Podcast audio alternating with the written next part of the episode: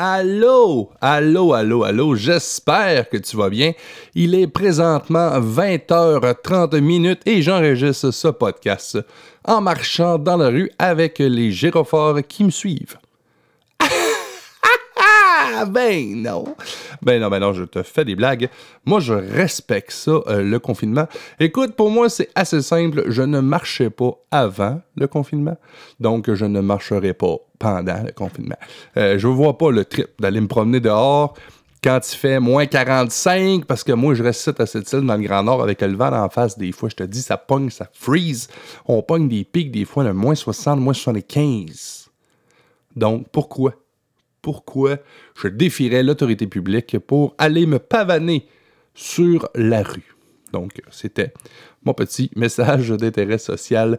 Cette semaine à l'émission, j'ai euh, reçu un défi. On m'a mis à l'épreuve par euh, Charles-Olivier Caron, un de mes chums du podcast Le Pilote.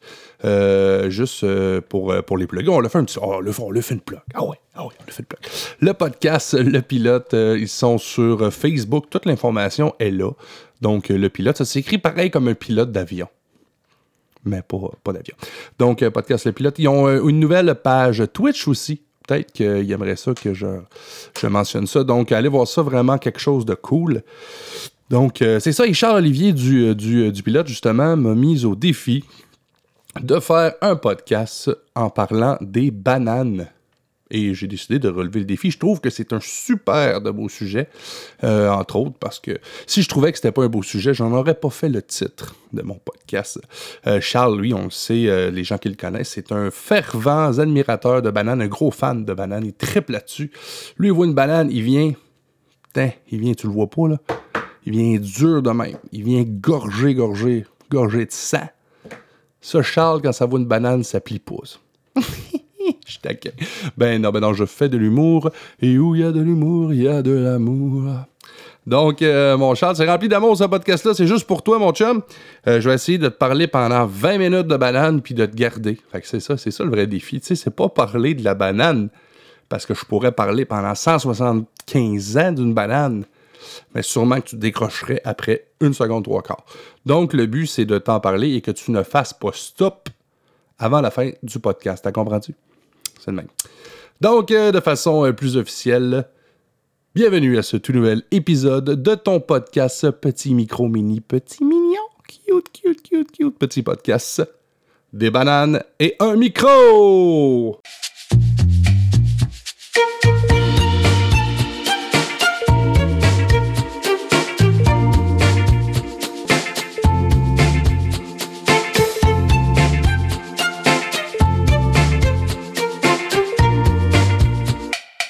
Docus carota sativus est une plante bisannuelle de la famille des apiacées, aussi appelée ombellifère. Largement cultivée pour sa racine pivotante charnue, comestible de couleur généralement orangée, consommée comme légume, la carotte. Oh fuck! J'ai encore mélangé banane et carotte, pourtant ce sont deux légumes que je consomme chaque jour. ben non! Ben non, je voulais commencer. Je voulais commencer avec une fausse description pour te faire une blague. Parce que, comme on le sait tous, la banane est le fruit le plus drôle de tous les fruits.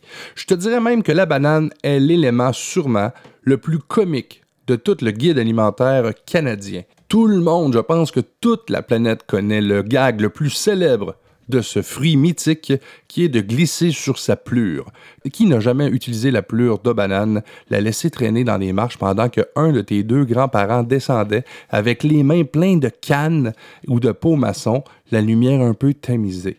Si ce n'est pas chose faite, faites-le. Moi et puis le cousin, on n'a jamais ri de même. La banane fait aussi partie de notre domaine culturel et ça depuis la nuit des temps. Tout d'abord avec les premières pièces de théâtre, j'ai pas, j'ai pas vraiment à 100% le référent et ce que je te dis là, bon, je peux pas l'avoir prouvé parce que tous ceux qui étaient là sont morts, mais je pense que un des meilleurs gags de Molière était de glisser sur une plure. Si ce n'était pas Molière, c'est venu pas longtemps après, j'en suis persuadé. Euh, on ne compte plus les pièces de théâtre qui ont utilisé ce subterfuge pour se faire bidonner le public. C'est avec les débuts du cinéma muet et le mythique Charlie Chaplin que la banane fait son entrée sur le grand écran. À l'époque, il n'y avait pas de son, bien évidemment, c'était juste un petit air de musique qui était joué directement dans la salle par quelqu'un qui jouait soit de l'orgue ou du piano ou accompagné d'un orchestre, mais visuellement le gag était tellement fort qu'on n'avait pas besoin de son pour apprécier toute la finesse de cet humour. Par la suite, elle se fraye un chemin jusqu'au petit écran. On aura même une série qui s'appellera Les bananes à split. Moi, j'ai pas connu ça, c'est un petit peu plus vieux que moi, mais peut-être que vous qui écoutez ou euh, vos parents, donc questionnez-les sur les fameux bananes à split. Sinon, allez taper ça sur YouTube, vous allez voir ça. Euh, de ma génération, moi, j'ai connu par contre Les bananes en pyjama, euh, qui était un dessin animé. C'était animé? Non, c'était pas, c'était pas un dessin animé, c'était des, euh, comme des mascottes, là, c'était des comédiens. Donc, les fameux B1 et B2, les fameuses bananes en pyjama. Et c'est quoi qui se passait là-dedans en gros? Je t'explique, je vais te le résumer assez, assez rapidement. C'était deux bananes en pyjama. Donc, c'est aussi simple que ça, mais il arrivait, il me semble que c'était bon. En tout cas, moi, je l'écoutais. Je, devais être, je devais être un enfant, genre 15-16 ans, mais euh, j'aimais, j'aimais beaucoup, beaucoup les bananes en pyjama. Voilà, c'est dit. Maintenant, scène québécoise, on n'y échappe pas, nous autres non plus, avec la mythique série devenue désormais culte. Je parle bien évidemment de Peau de banane, qui a été scénarisée à l'époque par euh, Guy Fournier. Ah, tout le monde connaît Guy Fournier, il est tellement sympathique. Ce grand cinéaste québécois qui aime se faire déféquer dessus. De banane, c'était une série quand même avant-gardiste et audacieuse.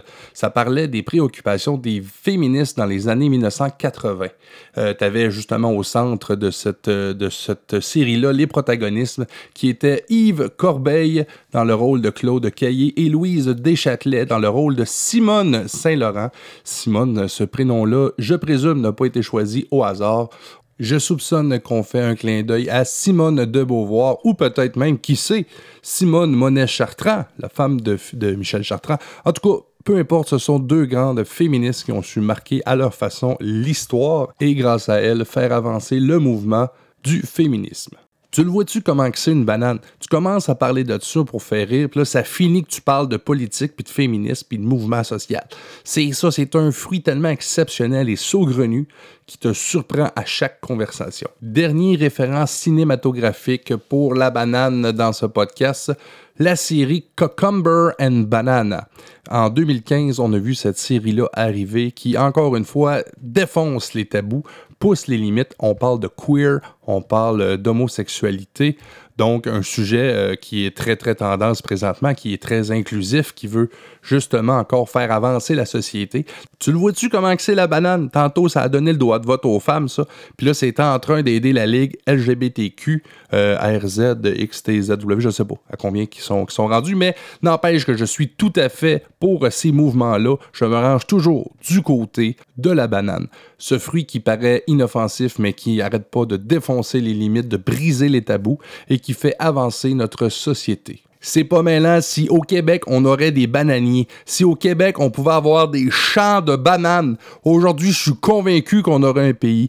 Le référendum n'aurait pas eu deux, il n'aurait eu un, puis on l'aurait. Si on l'aurait notre pays, ça serait de la banane. Mais non!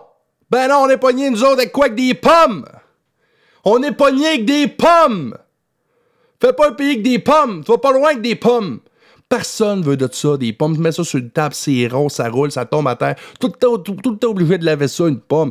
T'arrêtes pas de la passer dans l'eau, la pomme. Puis plus tu la passes dans l'eau, moins qu'elle vient bonne, c'est normal, l'eau est souillée par le gouvernement sale et sa mauvaise gestion de nos aqueducs. C'est très politique, une banane. Je vous l'avais dit, il fallait pas me partir là-dessus. C'est un sujet très politique et très chaud, la banane. On va me calmer. On va me calmer, on va lâcher la politique, on, va arrêter de parler de ça. c'est dangereux. C'est dangereux, va te le dire, c'est dangereux, une banane pas tu partes là-dessus. peut finir en révolution. Donc, euh, autre aspect de la banane, ben, bien évidemment, sa couleur jaune vive et sa forme. Forme euh, phallique, faut le dire, avec une courbe comme certains organes de primates et d'hommes. Donc, euh, cette banane-là est quand même un petit peu coquine, moi, je pense. Euh, elle n'a pas juste été utilisée pour faire rire dans l'histoire. Je pense qu'avant de faire ses premiers pas au théâtre, comme on disait tantôt, euh, même à l'époque des hommes de Cro-Magnon, hein, pendant que le gars va chasser, C'est qu'a fait madame avec la banane? On saura hama. On le saura hama.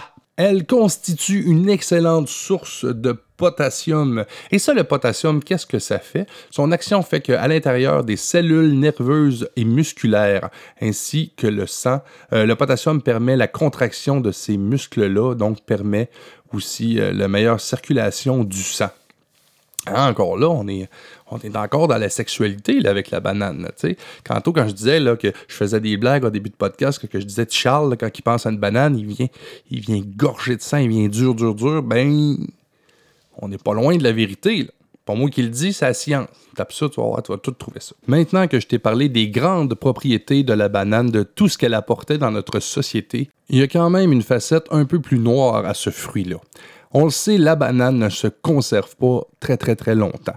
Si tu ne la dévores pas dans les premières semaines que tu l'as achetée, en fait, T'as pas grand temps pour manger la banane. Tu peux pas la manger dès que tu l'achètes. Elle est trop verte, elle n'est pas encore mûre et elle ne reste pas mûre longtemps.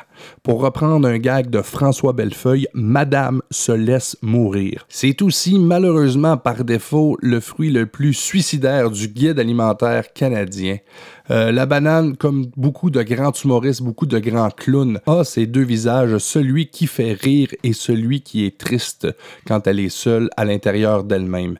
Personne ne sait réellement comment elle se sent à l'intérieur de sa plure, qu'elle utilise peut-être comme un bouclier pour cacher sa peine. La banane me rappelle entre autres ce grand comédien connu de tous, Robin Williams. On sait que Robin Williams était le parfait comédien humoriste, clown, euh, pouvait faire rire n'importe qui. Euh, c'était quelqu'un qui avait un grand cœur aussi, rien ni au niveau des yeux de ses proches ni aux yeux du public, qui laissait présager cette détresse interne que vivait l'acteur. Et on sait comment ça s'est terminé. Euh, Robin Williams a malheureusement mis fin à ses jours. C'était le 11 août 2014 en terminant le podcast, euh, c'est exactement de ça dont je voudrais te parler. Surtout là, surtout quand on pense à ce qu'on vit présentement avec euh, la COVID-19, euh, le confinement.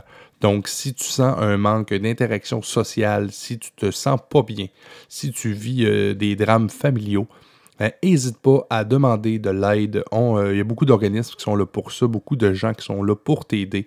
Ça fait cliché de dire ça, mais c'est vrai, on ne le dira jamais assez. Euh, tu n'es pas une banane, tu es un humain. Toi, tu as des options. Ne te laisse pas pourrir ni ton âme ni ton corps. Donc, message final de ce podcast, ne fais pas comme la banane. Ne te laisse pas mourir inutilement. Donc, euh, c'est tout pour moi aujourd'hui. Euh, ciao les chums. Charles, j'espère que j'ai relevé le défi. Puis n'hésitez euh, pas à me envoyer, j'aime ça de temps en temps, un petit euh, défi comme ça. Ça fait changement, puis ça te pousse, là. Ça te pousse à trouver euh, du contenu, puis à être inventif et créatif. Et tout ça te pousse à devenir un meilleur humain. Donc, tu vois, aujourd'hui, juste avec un sujet aussi banal que la banane, on a parlé culture, cinéma, politique, enjeux social, tabou. encore quoi, encore création. Donc on a parlé de beaucoup de sujets avec un fruit aussi inoffensif que la banane. Maintenant, je dois vous laisser, même il faut que je mette fin euh, hardiment à ce podcast parce que j'ai une banane puis il me reste à peu près trois minutes pour la manger.